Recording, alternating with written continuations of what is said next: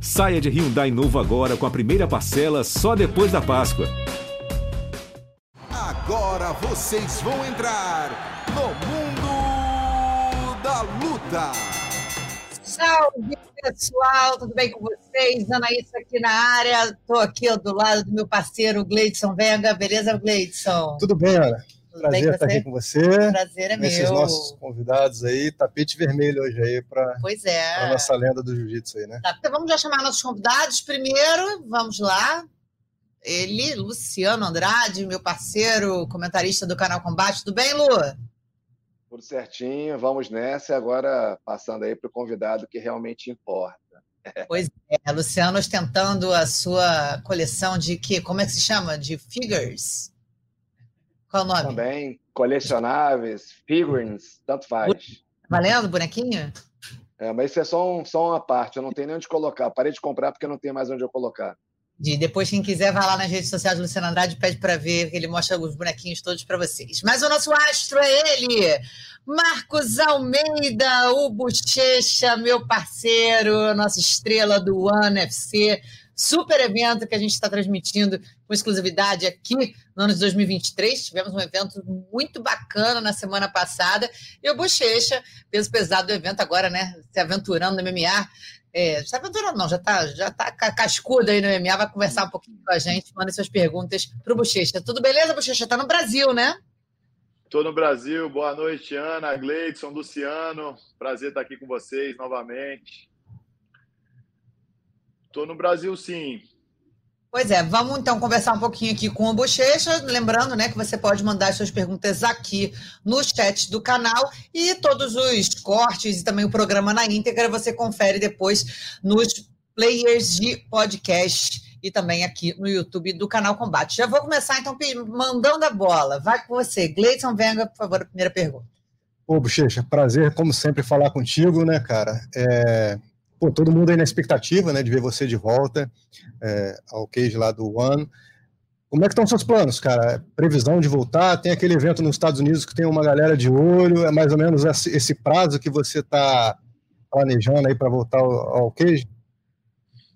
É, então, como você falou, o objetivo é esse CAD, né? Mas eu tive, eu lutei quatro lutas em 11 meses, né? Acabei que eu forcei um pouco demais o corpo ali, tive umas lesões. Então eu tirei aí esse final de ano, esse início de ano para tratar isso, para ficar 100%. E agora eu já devo retornar para os Estados Unidos e iniciar o camp, né? Eu acredito que até maio, maio, mais tarde da junho ali eu já estou pronto, vou estar 100% e vou estar lutando novamente. Então o objetivo é lutar nesse card de maio, mas né, não é 100% ainda, nada assinado, nada de é, concreto, né? Você, Lu? E Bochecha, com relação ao seu contrato, você está focado no MMA. O ano tem várias modalidades, inclusive grappling.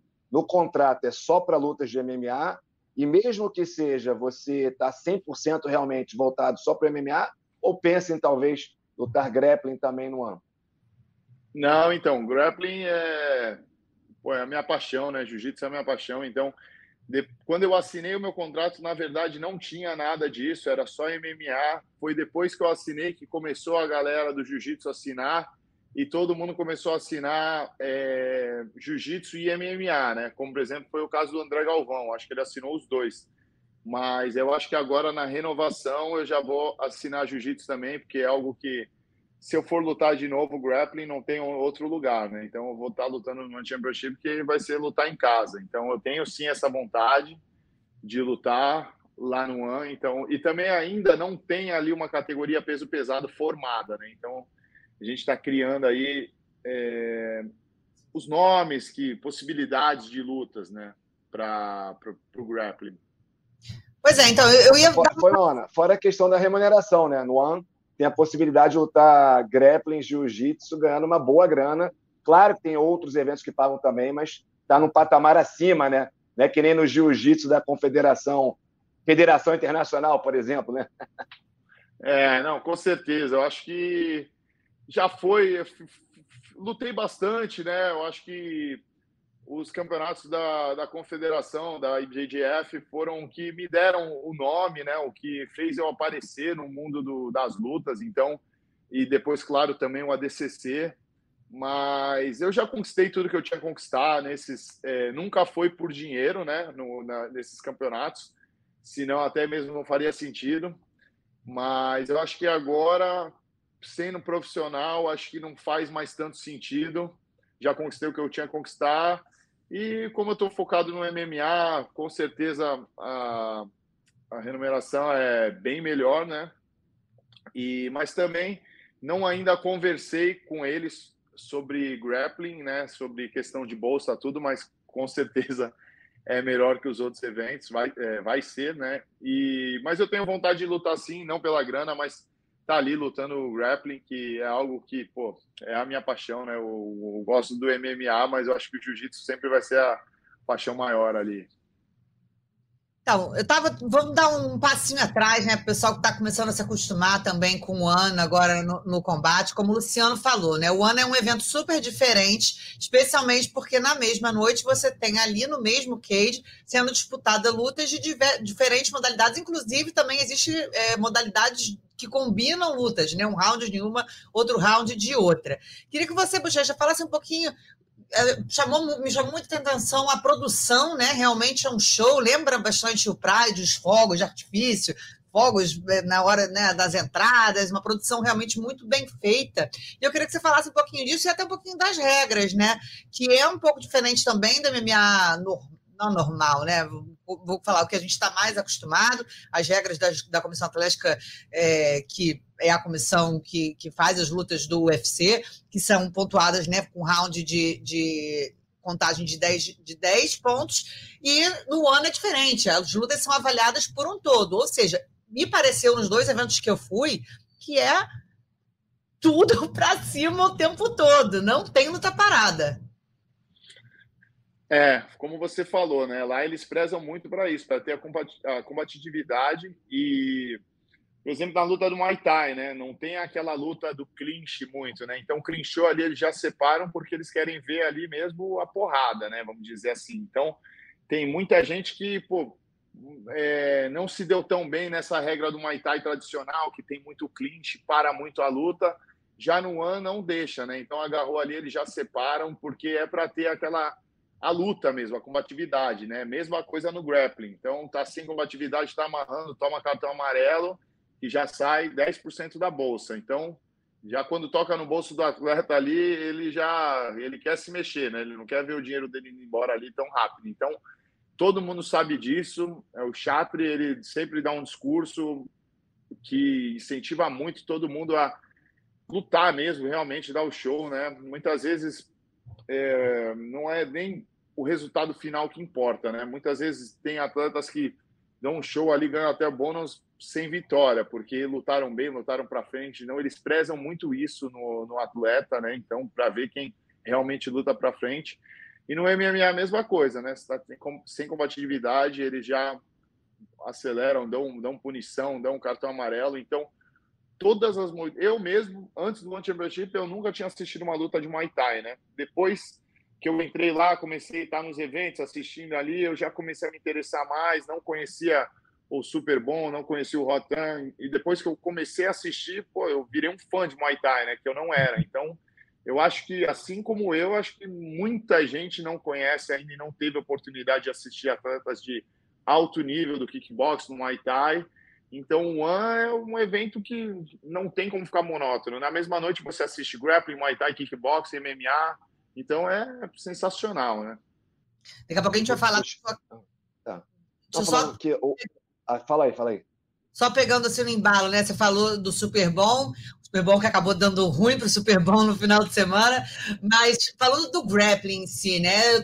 Tem os irmãos Rotoros, queria que você falasse um pouco dos nomes que tem ali e realmente o Leandro Vieira está fazendo um belíssimo trabalho nessa escolha né, dos nomes que estão é, participando desse, dessa modalidade do grappling. Explicasse um pouquinho a regra do grappling também. É, na verdade é o irmão do Leandro, né? O Leonardo, é o Leozinho. Leandro. E, é, bem parecido. Muito na minha cabeça. É, mas é que o, eles é, sempre tiveram envolvido né, com luta, com MMA, então é bem fácil de confundir, mas o Leozinho, que é até meu mestre, ele ele mudou, né? Depois que ele entrou e começou a cuidar dessa parte do grappling.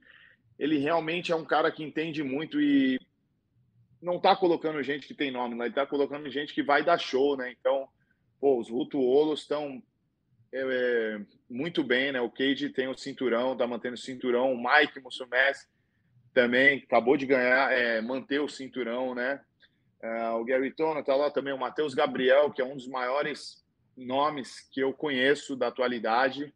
Ele estreou já lutando direto com o Cage, acabou perdendo na decisão, mas são atletas que. E também as meninas, né? Então é um evento que ele, tá, ele dá bastante espaço para as mulheres, porque a gente só via essa premiação né, de bônus, um bônus de 50 mil dólares. Eu não lembro de ter visto é, categorias mais leves é, e femininas ganhando, então Teve a Daniela Kelly, que já ganhou dois desses bônus. Então, eu, eu lembro que eu demorei muito para ganhar um prêmio de 50 mil dólares. Então, ver que tem espaço para a galera mais leve e tem espaço para as mulheres que não tinha antigamente. Né? Antigamente era o campeão absoluto que levava o dinheiro, o resto é, ganhava bem pouco. Então, isso é muito legal, né? que é um evento que está dando espaço para todo mundo. Então, isso é algo incrível. Luciano falou também no. Bochecha, não é, você falou do cartão amarelo. Lembrando, cartão amarelo, o cara que toma perde 10% da bolsa e acaba sendo obrigado a soltar o jogo para não ser punido de novo. Três cartões, o lutador é desclassificado, mas esse padrão é para o MMA, para o Muay Thai e para o kickboxing. No grappling, se o cara tomar um cartão amarelo, ele só ganha finalizando, não é isso? Não tem mais como ganhar no catch, né? Vai ter que finalizar o adversário, não tem isso no grappling? É mais rigoroso ainda no, no grappling o cartão amarelo. Eu acho, eu não tenho certeza, agora você me pegou. Está lá no papel, né? É, então, eu não tenho certeza, mas eu, eu lembro que o, até o Shinhaoki tomou um cartão amarelo né, com o Cage a primeira vez, eu acho que foi o único por enquanto do grappling até agora. E, mas eu não tenho certeza em relação aos catches, tudo, mas eu sei que dificulta, com certeza, né? Não sei se conta como um ponto, mas eu, o, que mais conta no grappling são os catches, né? Que são as tentativas de finalizações, quem chegou mais perto da finalização, assim que é contado, né? Se caso a luta não tenha finalização, então você é obrigado a lutar, cair para dentro, não tem essa de estratégia, ganhar no ponto. E eu não tenho certeza se a regra mudou agora que não pode mais chamar, mas eu lembro que tinha algo disso. Então eu não tenho certeza, estava sendo conversado, mas eu não tenho certeza se já mudou, que ia ser obrigado a né, lutar o wrestling, então eu não. Mas eu lembro que eles estão sempre tentando melhorar mais e mais. É, o, o, garoto do Sambo, que eu esqueci o nome aqui agora, resistiu ali, né? O pé virou contra o Luciano também. É, Luciano. Gantumur, é. Eu esperava que ele fosse finalizado, só não contava que ele tinha visto lutas anteriores dele, mas até assustou ali, cara. O joelho parecia que ia pular para fora ali, que ia arrebentar na hora. Não sei se ele ficou lesionado, mas na hora da luta, ele homem foi... elástico mesmo, homem borracha. Pois é, como disse o Rod na é, Eu acho que. O pé virou. Eu acho que ele saiu. Eu acho que ele saiu dali foi direto para a cirurgia, viu? É, eu não sei se ele chegou a operar, mas ele postou foto ele no postou hospital. foto todo ferrado. É, todo ferrado. Vai, Gleison. É, ele postou, ele postou uma foto com uma meia compressiva, né? Então essa da meia compressiva foi que eu usei, eu lembro, depois da cirurgia. É. Ele já coloca essa meia, então não sei se ele operou, mas acho que sim. Pois é, mas foi guerreiro, foi guerreiro, resistiu bem ali. Até, nerv... Deu até nervoso ver aquela nervoso, cena lá. Nervoso. Bochecha, como é que é a tua relação ali com, com a direção do AN, cara? Eu já vi entrevista do presidente te elogiando muito, pô, falando do teu potencial como lutador de MMA e tudo. Como é que é o tratamento ali nos bastidores e com você especialmente? Pô, eu não tenho o que falar. Eu acho que eu estou sendo bem tratado ali. Eu acho que eu me, me achei nessa organização, né? Eu sempre, eu tive é, propostas de praticamente todas as, as organizações, mas eu lembro que antes de decidir lutar MMA, eu fui dar um seminário na Evolve onde pô, o meu primeiro professor, o Teco Shinzato, ele trabalha lá, ele dá aula na Evolve, então fui lá, convite deles, e por um acaso era aniversário de de 10 anos, acho que algo, algo do tipo, e tive a oportunidade de sentar ali, eu sentei do lado do chato no jantar, conversei muito com ele, que eu não conhecia pessoalmente, então, pô, eu vi o jeito que ele tratava os funcionários, o jeito que ele tratava os atletas do One Championship, e percebi que não, não interessava o trash talk, né? não interessava é, isso, esse, essa parte do, do MMA. Eu, eu entrei lá por ser quem eu sou, né? O, o Bochecha, 13 vezes campeão mundial, que ganhou duas vezes o ADCC, então eu não entrei lá como um cara que entrou falando, não, entrei como um artista marcial. Então, isso foi incrível para mim, porque eu sou um cara que não gosta de falar muito, eu faço a minha fala lá dentro do, do, do cage, né? Dentro do tatame quando eu preciso. Então, eu achei isso, esse respeito ao atleta, algo incrível e eu não tenho que falar. Eles têm sido incrível também, todos com o Chatri e toda a organização, toda a produção, todo mundo é são asiáticos que tratam todo mundo com muito respeito e também faço minha parte, né? Eles me dão o nome, eu vou lá, luto, então acho que tá, tá sendo bom para todo mundo, né? Para mim e para eles também. Então, com esse plano grande né, de expansão para os Estados Unidos, agora aqui para o Brasil também, como é que você sente esse momento de expansão do One?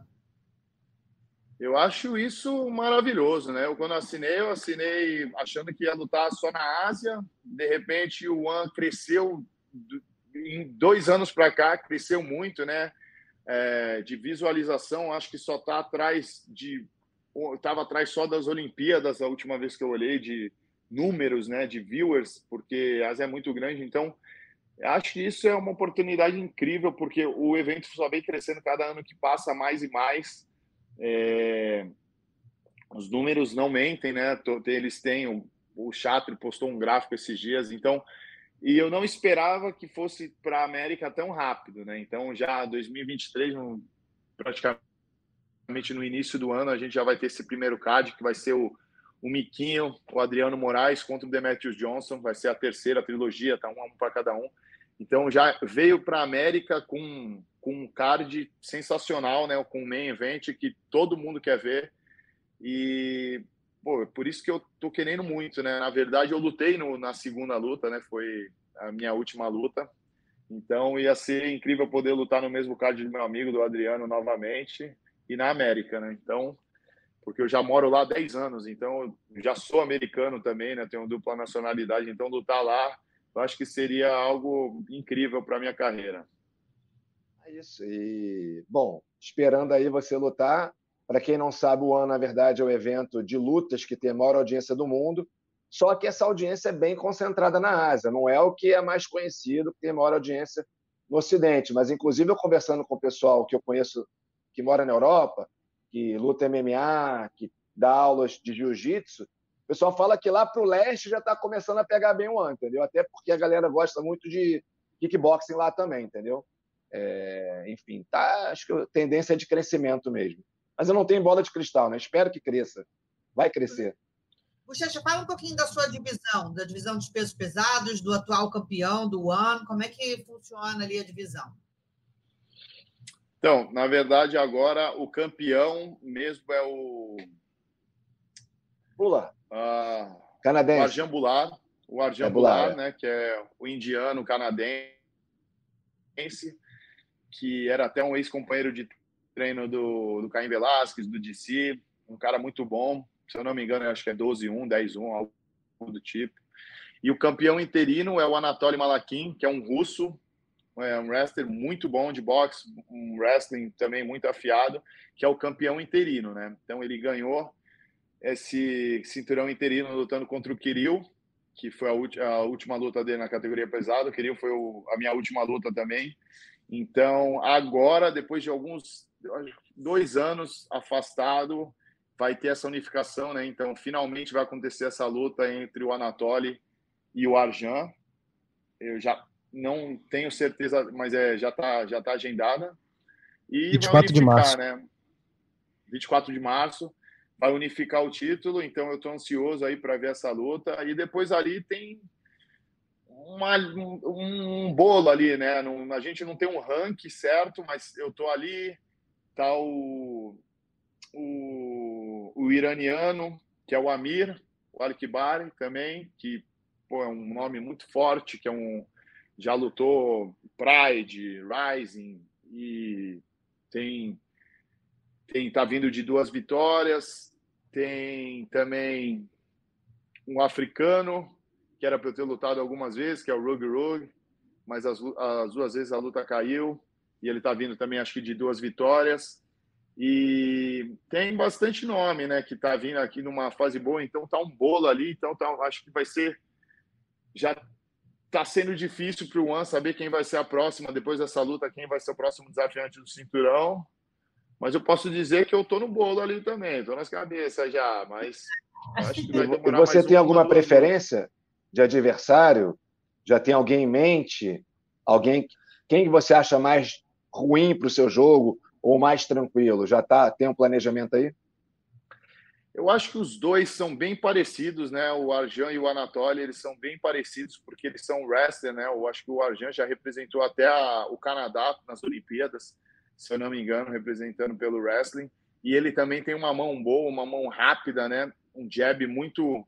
A última luta dele eu pude ver com o Brandon Vera, foi quando ele conquistou o cinturão. A mão dele é muito rápida, o jab. E o Anatoly é aquele cara que ele joga todo o golpe ali para nocautear e é difícil botar ele para baixo. Até então eu não vi ninguém é, botar ele para baixo. Então acho que nessas lutas, os dois eu vou ter que usar meu jiu-jitsu e bastante, né? Se eu não. Mas eu. Na verdade, eu acho que quem tem a. a já vantagem é o Anatoly por estar mais ativo, né? Então eu acredito que ele vai, vai ganhar e vai ser, vai ser contra o Anatoly, né? Se eu tiver que lutar pelo cinturão em breve, eu acho, eu acredito que seja contra o Anatoly, que é um cara muito duro, mas vou botar fazer ele treinar jiu-jitsu aí para essa é. luta. Bochecha, é, MMA, claro, tem a trocação, tem o ground and pound, mas você lutando com um dos dois, com o Anatoly ou com o Bula, é, se for para o chão, eles não têm. É um jogo mais luta olímpica, eles dão aquela travada, aquele controle posicional, ficam batendo. Ninguém vai querer se arriscar muito a soltar o jogo com você. Então, você já vai fazer um treinamento direcionado até que nem jiu-jitsu antigamente. Agora a regra é melhor, né? O cara é punido. Mas antigamente, um cara poderia derrotar um outro bem melhor só na base da amarração. Então, tem que ter um jogo ali para fugir de amarração também, né? Contra esses dois, né? Caso a luta vá para o chão. É, com certeza, né? Eu acho que é algo que eles vão estar preocupados, eles não, eles não viram ainda o que, que é o meu jiu-jitsu por baixo, é, os meus ataques. A única vez que eu caí por baixo foi nessa última luta, mas eu consegui muito rápido é, uma finalização e é algo que eles vão estar ali, vão estar cabreiro, né? Vamos dizer assim. Mas é claro que, como você falou, tem um ground pound tem ali a grade, né? Que se eles conseguirem prender na grade também fazer um jogo certo, pode me atrapalhar, mas eu tenho, eu treino muito isso, né? Tanto que eu caí por baixo ali e estava em casa, acho que sempre a minha vida inteira eu joguei por baixo, né? Só nos últimos anos que eu estava conseguindo, meu wrestling melhorou muito e eu estava conseguindo já é, derrubar e jogar por cima, mas eu fico muito confortável, né? Eu acho que eu tenho umas posições muito, muito boas que estão funcionando demais ali por baixo. Eu uso muito nos sparrings. E eu acredito que nessas lutas eu vou ter que usar essas posições, né? Porque se eu não conseguir derrubar, eu acredito que vou ter que botar minha guarda ali para jogo. Só uma observação, né, Bochecha? Eu vou chamar uma pergunta aqui do, do da galera no chat, mas só para o pessoal situar, as categorias de peso não são iguais às categorias de peso tradicionais que a gente está acostumado, né? No One tem diferente, é diferente, porque é sempre uma categoria acima, por causa do, do, também do teste de hidratação, né? Isso, no One, se eu não me engano, é 9,4, 8,4, 9,3, 100 e 120, né? Eu sei que tem a categoria de 100 quilos, que até ah. o campeão era o mesmo, né? Que era o o, o, o Rieder, que ele era o campeão da 100 e o campeão da, da de baixo, né, que era a 93. E ele acabou perdendo o cinturão para o Anatoly, que o Anatoly desceu, ele pesa mais ou menos uns 107 quilos, ele desceu para 100, né, para lutar pelo cinturão da categoria de baixo, e acabou nocauteando o, o Rieder. Então tem essa diferença no, no aí, tem essa categoria a mais, que não é um gap tão grande, né? De 9,3 para 120. Uhum. E fala um pouquinho rapidinho assim do teste de hidratação, o que, que dá para explicar para o pessoal, como é que funciona e como que isso beneficia os atletas. É, isso no One também é algo é, que protege muito né, a integridade física dos atletas. Você tem que passar no teste de hidratação para poder subir na balança. E o teste de hidratação mede a quantidade de sólida que tem na sua, na sua urina. Né? Então, se tiver sem líquido, se tiver, não tiver clara, né, tiver muito amarelada, quer dizer que tem muito sólido, né, vamos dizer assim. Então, é porque você está desidratado. Então, vai ter, vai ter chance de se fazer o teste novamente. E, se eu não me engano, são algumas três horas. Senão, você vai fazer no outro dia, no dia da luta. E isso aí, se falhar no teste de hidratação, é algo que atrapalha muito, principalmente para a galera que perde peso porque você acaba sendo obrigado a lutar no seu peso natural, né? Não tem como desidratar, não tem como desidratar e passar no teste de hidratação. Então, acho isso aí muito legal é, da organização, preserva muito os atletas e tem funcionado bastante, né? Não tem mais problema de é, atleta passar mal por causa da perca de peso. Então, eu acho que isso aí é legal, esse, essa preocupação do evento, da integridade física dos atletas. Acho isso aí bem importante. Com certeza, até para manter a longevidade dos atletas também. Vamos lá, Hugão. Temos perguntas. Adriano Albuquerque, nosso querido roteirista do mundo da luta. O que, que o Bochecha acha do Mika Galvão, o fenômeno que foi o campeão mundial mais novo da história do jiu-jitsu? Pô, o Mika Galvão é um cara, é um moleque, né, que pô, tá chegando aí, não é, acho que né, vamos dizer assim, é, um, é muito novo, né? Então, é, um moleque é uma forma respeitosa de chamar ele, porque ele é bem novo e o jiu-jitsu dele é, é um jiu-jitsu bonito, né? Um jiu-jitsu que estava faltando hoje em dia nas competições. Poucos atletas estão lutando assim para frente que nem ele, sempre buscando a finalização. E é um cara que luta bem inteligente e para frente, né? Então, são poucos atletas hoje em dia que, é, que lutam assim. Então, sempre quando. São poucos atletas que lutam, que quando vão lutar jiu-jitsu, eu, eu, paro para assistir ainda e ele é um deles, né? Ele, Matheus Gabriel, ah, tem muitos outros, o Tainan. Então, são atletas que lutam sempre para frente, um jiu-jitsu bonito, em busca da finalização e o Mika tá dando show aí, tá de parabéns. Pô, primeiro ano na estreia, já foi campeão mundial de faixa preta, então é, vai ter um futuro brilhante esse moleque pela frente aí, com certeza. Eu já boto Fez a final da DCC. Então, essa era a minha lenha na fogueira. Fez a final da DCC, perdeu pro Cade Wotolo, que tá no ano. E é um garoto que luta pra frente. Olha aí o matchmaking, Bochecha. Já liga ah, pro posso... Essa luta pode é. rolar frente aí, um confronto desse no ano? Então, acho que já foi até conversado, né? Mas eu acho que não chegou a um acordo com o empresário dele, do Mica, porque eu acho que eu não sei como foi, mas eu sei que já teve conversa entre a organização e o empresário do Mica Galvão, mas com certeza esse bolo aí, Cade, Tai, Mica e Matheus Gabriel, olha, olha os nomes, né? Que olha quantas opções de, de luta que a gente te, iria ter, né? No, no One, mas eu gostaria de ver essa luta de novo, né? Uma revanche no, no One, acho que seria incrível. Acho que o Mika com certeza também quer muito isso.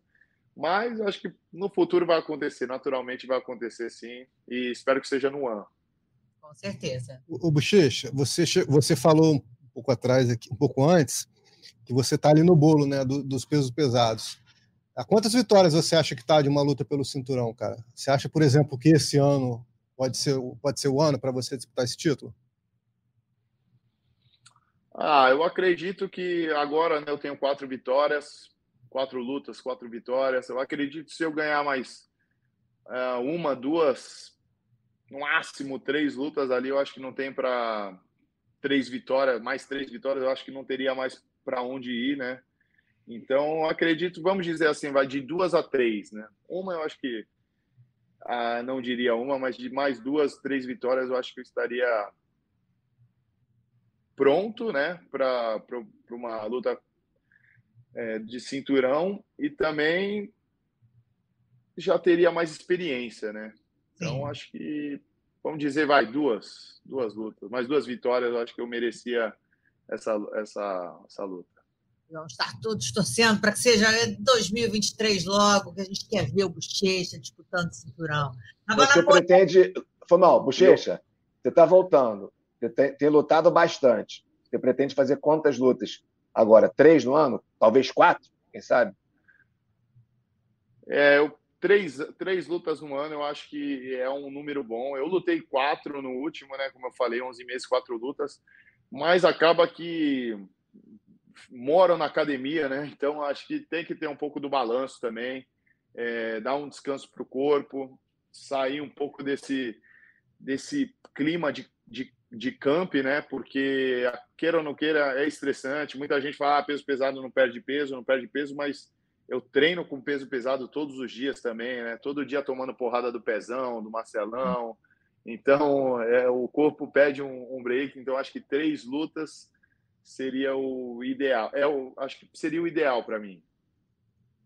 Começamos aqui a polêmica, falamos do Mika Galvão, vamos falar do nome do momento, né? Gordon Ryan. Qual é a sua opinião sobre Gordon Ryan? Como é que você vê? Eu acho que hoje eu vi um anúncio, né? Que ele assinou um contrato multi. Assinou um contrato de um milhão de dólares. De um milhão de dólares com a Flow Grappling. É o cara realmente do momento, né? Acho que a gente não tem como falar de sem kimono e não falar do nome de Gordon Ryan. Pô, eu acho que o Gordon é um cara que vem fazendo aí por merecer, né? O cara pô, mudou o nome do, do Jiu-Jitsu sem kimono, com certeza. Ele, o que ele fez aí, vem fazendo, principalmente do extra, né? Tatame ali, do, da parte financeira. Como você falou, acabou de assinar esse, esse contrato aí, pô, de sete dígitos, então é, acho que foi o primeiro no grappling então, ele é um cara que, que merece, né?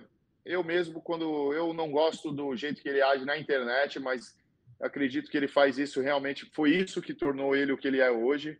Mas pessoalmente é um cara que eu me dou bem, é um cara que sempre foi muito respeituoso comigo, nunca tive problema com ele, ele nunca fez essas é, esse trash talking comigo, né? Eu já sempre quando converso eu falo para ele que não gosto, então é algo que eu não, não é o jogo que eu faço, então ele sempre respeitou já lutamos e foi até uma luta empatada, né? Perdi por uma punição, então tive a oportunidade de lutar com ele. Como eu perdi, né? Espero uma revanche com certeza até hoje, mas ele é um cara que, pô, ele tá fazendo por merecer e fico feliz, né, de ver o que o grappling está se tornando, né? O, onde o, o grappling está indo e ele com certeza está levando essa bandeira. Mas como ele mesmo falou, né? Eu já vi uma vez que ele falou que com certeza ele é um cara que está ganhando muito dinheiro, mas ele, infelizmente é só um. Então, acho que o jiu-jitsu tem que crescer muito e outros atletas ganhar bastante, né, assim como ele. Então, ele é um cara que tem bastante pé no chão disso, não é um cara que quer crescer sozinho e acho legal isso da parte dele, né? Então, é um cara que merece, com certeza merece tudo que ele está tendo aí. Ele é em parte um personagem, né? Porque ele interpreta, mas até quem o segue nas redes sociais ele interpreta quase o tempo inteiro, mas ninguém consegue interpretar o tempo todo. Em alguns momentos, ele acaba, acaba em alguns posts, alguns comentários, você acaba vendo que ele não é exatamente aquilo que ele quer parecer, né? que ele é promocional. Né? Que alguns posts ele mostra respeito, você vê que tem respeito pelas pessoas, o Royce, pelo Charles do Bronx, para falar de postagens dele mais recentes, por exemplo, né? Ah, com certeza. O próprio André Galvão, né? Ele reconhece que o André pô, era um, é, um, um, dos maiores nomes, né? Até então, acho que ali o maior nome do, do Sem Kimono. E depois da luta ali, da vitória dele, ele postou muito sobre isso, falando, né? Exaltando o André e tudo que o André fez pelo esporte. Então, achei isso legal, né? Não foi um cara que ganhou e saiu falando besteira do, do André, não. Ele reconheceu o André como lenda realmente, e ele acabou se tornando uma, né? Então, eu acho que ele é um cara que, como você falou, claro, faz muito bem essa parte promocional. Eu mesmo, uh, pessoalmente, eu não gosto muito, né? Do, acho que anda muito na faixa ali, acaba do desrespeito. Então, é um jogo que eu nunca gostei de fazer. mas ele faz bem, funcionou para ele, então isso, isso aí, como você falou, sendo respeitoso aí na, na medida do possível, né, o que ele, ele faz, eu acho que é um cara que merece aí o que tudo que vem conquistando, com certeza. Né, e eu acho bacana, né, isso que você falou, né, de puxar uma galera junto, porque eu acho que já é um outro passo até, né? A gente teve ali aquele momento em que você lutava jiu-jitsu, mas não tinha como ver jiu-jitsu, então todo mundo migrava para o Vale Tudo. Aí depois já começou a ter o poder se viver de competidor de jiu-jitsu, né? Já começou a ter premiação é, em dinheiro que não tinha antigamente, começou poucos, mas né, né, né, não necessariamente ter que migrar para o MMA, migrar para o MMA virou uma escolha, né? É, ou é. talvez né, fazer a sua carreira lá no, no, no kimono e escolha. Talvez agora mais forte ainda, porque não sei se você também, é, é uma percepção minha, não sei, não tenho números aqui, mas eu acredito que o sem kimono de uns três anos, obviamente sempre é muito forte, mas eu acho que está, principalmente na América, muito forte né, nesse momento agora. E aí você pega um ano, que é um campeonato ainda que coloca isso dentro de um campeonato de artes marciais mistas, acho que dá uma bombada ainda maior, né? Ah, com certeza. Eu acho que isso, né, do, do One tá no, no grappling é, é algo que vai fazer crescer muito mais, né? Mas eu acho que, como você falou, ele, o, o que ele está colhendo agora não é só também um fruto do trabalho dele, né? Eu acho que desde a época lá do Zé Mário, Minotauro, que lutavam e, pararam de lutar o jiu-jitsu para ir para o MMA, depois o Leozinho, Marcelinho Garcia, tudo que eles já fizeram, o próprio André Galvão, que na época que o André Galvão a primeira vez ganhou a DCC, não tinha esse retorno financeiro todo é, que tem hoje. Então, acho que isso aí foi um caminho que vem sendo traçado de muita gente e ele pegou esse o momento certo e trabalhou muito bem ali. Então, acho que foi é, a junção né, do, do momento do grappling tá explodindo nos Estados Unidos. A gente vê todos os filmes de Hollywood tem cena de jiu-jitsu, todo mundo está treinando jiu-jitsu. Então, ele pegou esse momento muito bom e ainda trabalhou bem o marketing dele, o marketing pessoal e fez foi a combinação perfeita, né? Então, para onde ele está levando o nome do grappling tá é um, algo que ninguém fez até hoje, né? Ele foi o primeiro, mas isso aí é algo que vem vindo faz tempo, né? Então tem vontade dessa revanche no One? Então, ele estava no One, né? Mas é, como ele acabou de falar, esse contrato milionário dele é com a Flow, a Flow Grappling, então ele automaticamente eu acredito que seja exclusividade. Então, acho que a única maneira de eu lutar seria eu indo lutar na Forglap. Então, eu não. É bem difícil, né? Mas é algo bom, porque se ele assinou um contrato milionário, não tem como o adversário dele lutar por migalhas, né? Então, acho que isso é até bom também todo mundo saber que o contrato tem sido bem, então todo mundo, os outros os outros atletas, porque ele precisa de alguém para lutar contra, né? Então esse atleta vai ser valorizado. Então acho isso muito bom. Porém, nunca diga nunca, né? Então dependendo da, da conversa, podemos fazer essa luta assim futuramente. No Brasil, no Brasil ainda por cima. No Brasil seria melhor ainda, né? Ô, Bochecha, o Preguiça, se eu não me engano, tá com luta marcada contra ele, né, cara? Qual que você acha que é o caminho para o Preguiça derrotá-lo? É, então, a última luta do Preguiça foi é, é, um momento que o Preguiça estava bem abalado, né? Algo até difícil de falar. Eu mesmo não consegui nem assistir essa luta e nem quero, pelo tudo que aconteceu, né? É...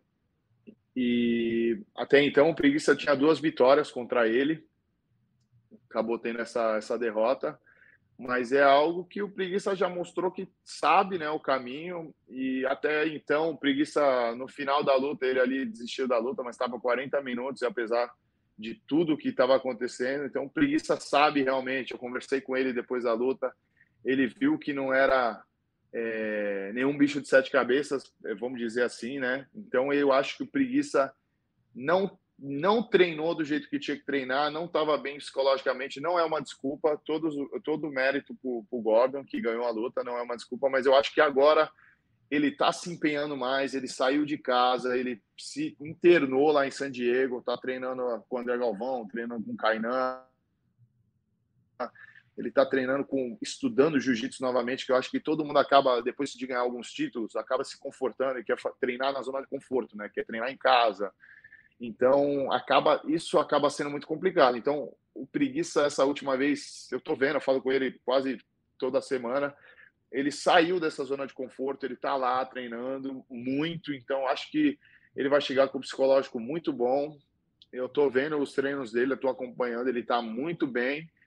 E eu acho que é isso, né? Ele não, ele não é um cara que joga por baixo, joga por cima. Se tiver que trocar o wrestling, ele troca. É, o wrestling não é o ponto forte do, do Gordon também. Então, vai ser uma luta muito boa de assistir. Claro que o Gordon aumentou de peso, né? Depois das últimas uh, vitórias do Preguiça, ele botou muito mais peso.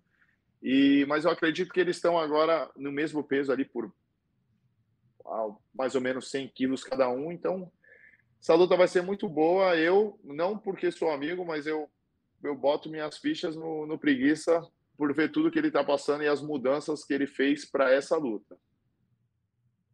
Tá certo. Acabou o assunto luta, gente? Luciano, tem mais alguma coisa que eu quero entrar não, na... É só curiosidade, não, que tá 2x1 um pro Preguiça, Bochecha. Pela, pelo que eu vejo ali da mentalidade do Gordon Ryan, se eventualmente ele empatar em 2 a 2 ele vai ter aquele númerozinho na cabeça, né? ele vai querer fazer um desempate, né? Obviamente, né? Aí se perder, ficar 3 a 1 não sei se ele vai desencanar. Mas ele é meio encanado com, com preguiça, por isso que eu estou falando, pelas derrotas. É. É, eu acho que é o cara ali tá ganhando, né? Não tem o que falar. Acho que as derrotas, olha lá no currículo do Gordo, as derrotas dele é, vai ter duas vezes o nome do preguiça ali. Isso deve incomodar muito ele, né? Então, é, e eu acho que até ele mesmo quer uma luta diferente, né? Uma luta que é um preguiça um pouco melhor do que o preguiça que lutou a última a última vez com ele, que foi um momento muito difícil, né, para todo mundo do jiu-jitsu. E eu acho que ele mesmo o Gordon é, quer lutar com preguiça de uma forma melhor para se.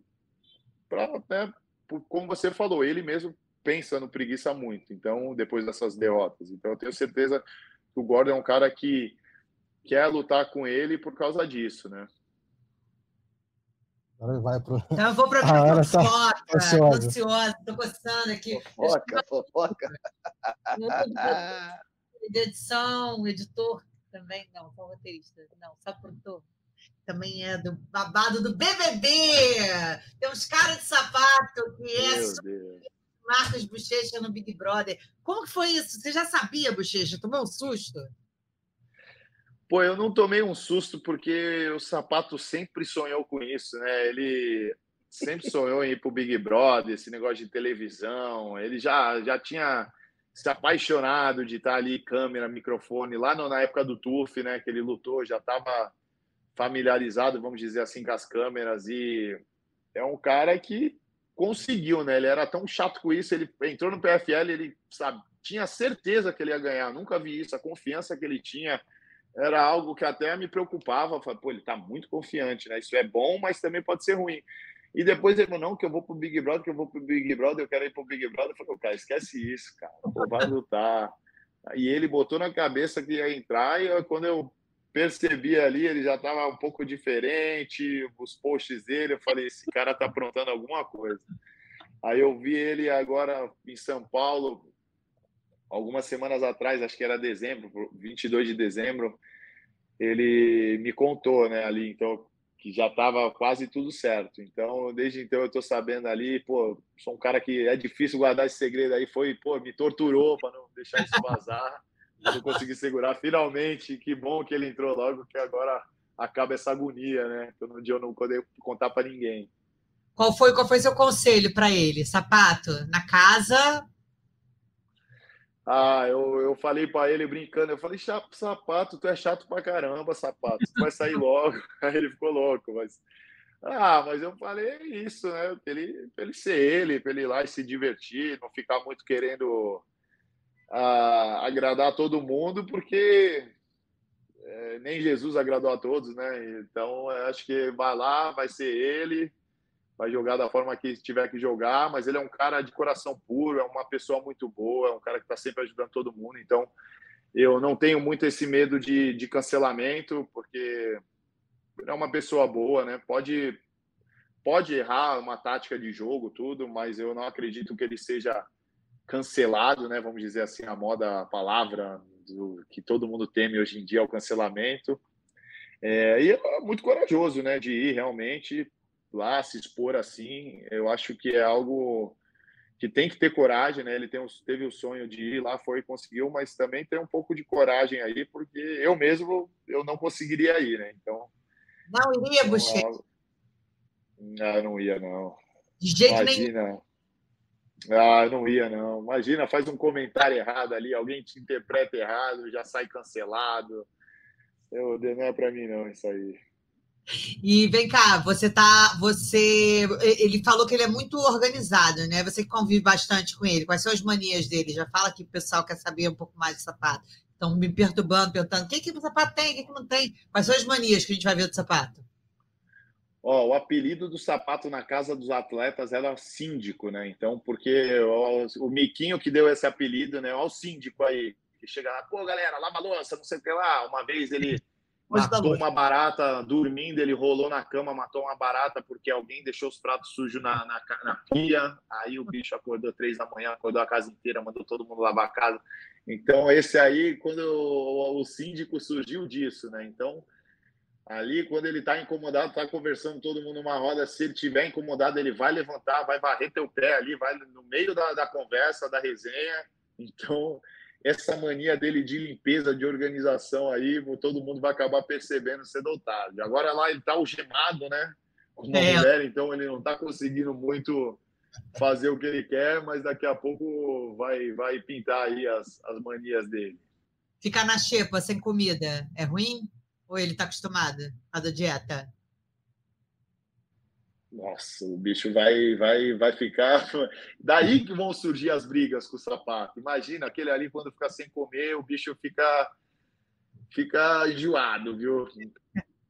Então, eu acho que eu estou até preocupado. Deixar esse cara sem comida aí pode dar problema. Mas ele, eu acho que ele, como ele já lutou né, de 8,4, hoje em dia o cara tem 100 quilos, já lutou de 8,4, então ele já passou muito, já passou fome, né? Então acho que ele vai segurar a onda, mas com certeza ficar sem comer é algo que deixa o cara mal-humorado. Estamos indo para os finalmente aqui, então você não entraria no BBB, né? Falou que não entraria. Ah, eu acho que não. Vai puxar tirar pro sapato? Pô, vou, né? Tô na torcida aí agora, Tim Sapato, né? Hashtag Tim Sapato e vamos ver aí o que torcer para ele para ele ir bem aí, chegar na final e conseguir conquistar esse prêmio, né? Tá certo. Estamos todos aqui na torcida por cara de sapato. Bochecha, muito obrigada pelo seu entrevista de hoje. Vamos aos destaques da semana. Aqui é uma votação, né? Nocaute, finalização e vergonha da semana. Não sei se vocês assistiram todos. Quem não assistiu, tem lá na página do combate. É, nocaute da semana, temos o Gambat Bias Galan, um cruzado de esquerda no LFA 150. Urmar no Marmedov, cruzado de esquerda no UFC em cima do Raoni Barcelos. E o Chingiz Alazov, um direto de direita no One Fight Night 6, que inclusive foi um direto de direita que né, foi o terceiro knockdown que ele conseguiu aí quebrar todas as casas de apostas. Eu já vou dar meu voto. Eu vou no Alazov porque estava super na expectativa também do super bom e o cara realmente começou que nem a metralhadora, tirou para nada e conseguiu aí o título no kickboxing. Meu voto, Gleidson. Vou com você. Essa luta aí surpreendeu todo mundo pela atuação dele. Pô, ele merece esse, esse prêmio aí da semana. Esse voto, né? Luciano Andrade. Olha, são vários critérios que eu uso para apontar o que eu meu preferido. Eu acho que o mais difícil de execução ali, pelo movimento, pelo pulo, por um golpe ser quase em cima, quase simultâneo a outro golpe, foi o do Mar no, no Raoni.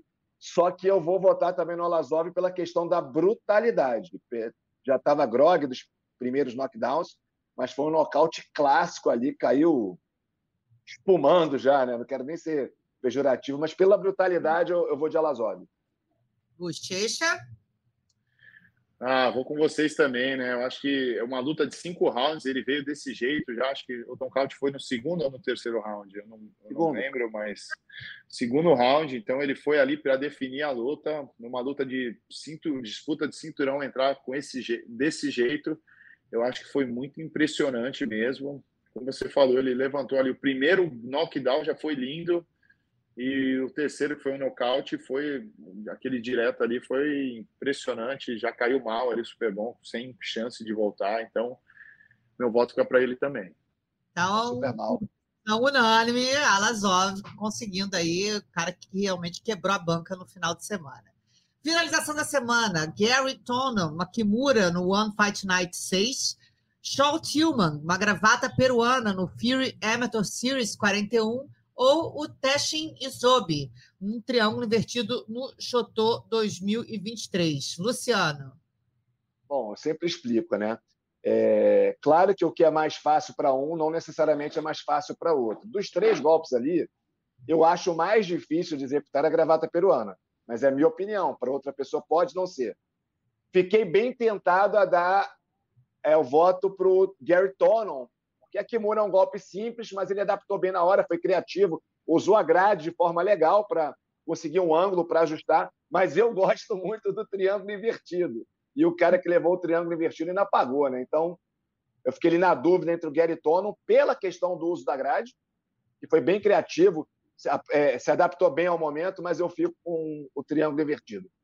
Bochecha? Ah, eu concordo bastante com o Luciano, mas eu acho que eu vou ficar com o Gary Tona, porque ele estava numa posição ruim, né? Então ele saiu de uma posição ruim, acabou invertendo, caindo ah, bem ali. Claro que a Kimura é um golpe simples, eh, vamos dizer assim, mais simples, mas como o Luciano falou, ele usou muito bem a grade ali, a forma, a defesa, quadril para frente e acabou caindo por cima e executando ali a finalização. Então acho que foi bem, mostrou que entende bastante jiu-jitsu usou a grade como aliado dele, que a grade que já foi contra ele, né, na luta contra o Tai Rutuolo ali, ele mesmo foi sair, a grade atrapalhou ele, foi onde o Tai fechou é, o triângulo de mão, então o que já atrapalhou ele, dessa vez ajudou, então voto fica para o Gary. Leidson. Com todo respeito ao Luciano, mas não tem como eu discordar do Bochecha, né? eu tô com Bochecha. Então vamos na decisão unânime só deu um ano no, no, evento de hoje, no evento, no podcast de hoje. Finalização da semana fica com o Gary Tonon Akimura, do One Fight Night 6. E a vergonha da semana também vem do One, o Jason Mizamurhakemedov. É isso, Luciano? Acho que sim, cara. Inclusive, é, é, eu tenho que estudar mais, porque esses nomes tailandeses me confundiram. Em geral, até nome de polonês que é complicado, eu tenho uma. Já gosto muito do leste europeu, já fui para lá algumas vezes, então eu tenho mais facilidade. Então, gente... esses nomes tailandeses, por enquanto, é, é ter que escolher um, né? É super bom. É, vai... é, ou então o sobrenome. Os dois juntos é, tá travando a língua, tá difícil. Vamos começar a pedir áudio que nem a gente recebia antes. Sabia, Gutierrez, que uma vez a Germana Randami gravou um áudio assim, eu gravei com ela, falei, qual é seu nome? Ela, Germana Randami. O Luciano falou que não é esse nome dela, não. falei, Luciano, mas é ela falando o nome dela.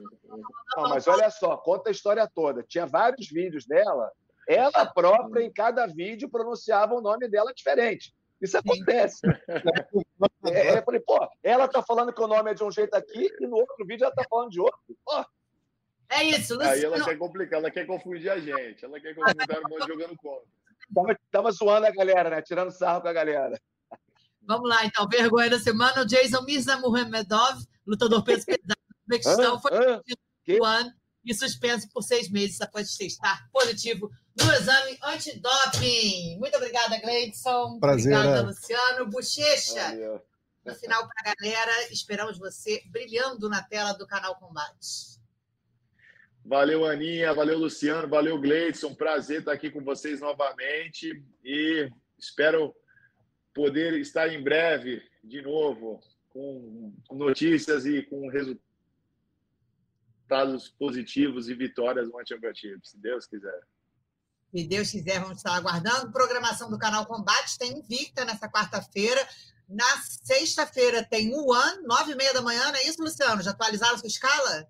9h25, lá na Muay Thai, né? Muay Thai, lá na Tailândia, não, eu não lembro onde é que é agora, mas enfim, nove e meia da manhã na sexta-feira. Sábado tem KSW e para todas as informações, acesse combate.com. Produção desse podcast posso, foi do. Posso, posso falar mais uma coisinha?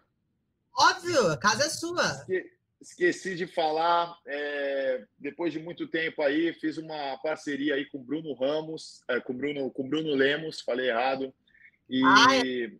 fizemos uma pesquisa aí para fazer uma série, né? E dessa pesquisa já saiu um documentário da minha história. Então, em breve eu vou estar lançando esse documentário. É, o Bruno Lemos é o diretor, né? Para quem não conhece, o Bruno Lemos é um cara que fez muito filme de surf, mora no Havaí, é um cara que manda muito bem no cinema.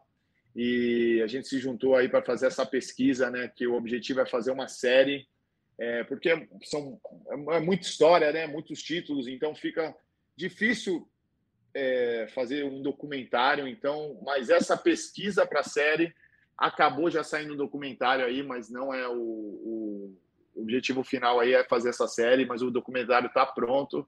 Então, logo mais a gente vai estar tá lançando aí. E quem sabe, né, se Deus quiser aí, poder passar isso aí na tela do combate. Então, vamos ver aí como que vai ser futuramente. Com certeza. Alô, Natan Laranjeiras. Queremos esse documentário Bochecha, surfista modelo e o nosso lutador do One nas telas do canal Combate.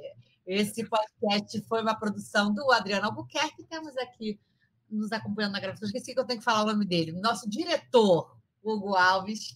E você sabe, né? Para rever tudo, você pode ouvir em qualquer player de podcast ou acessar no nosso canal do YouTube para os cortes. Valeu, galera. Beijo, até amanhã.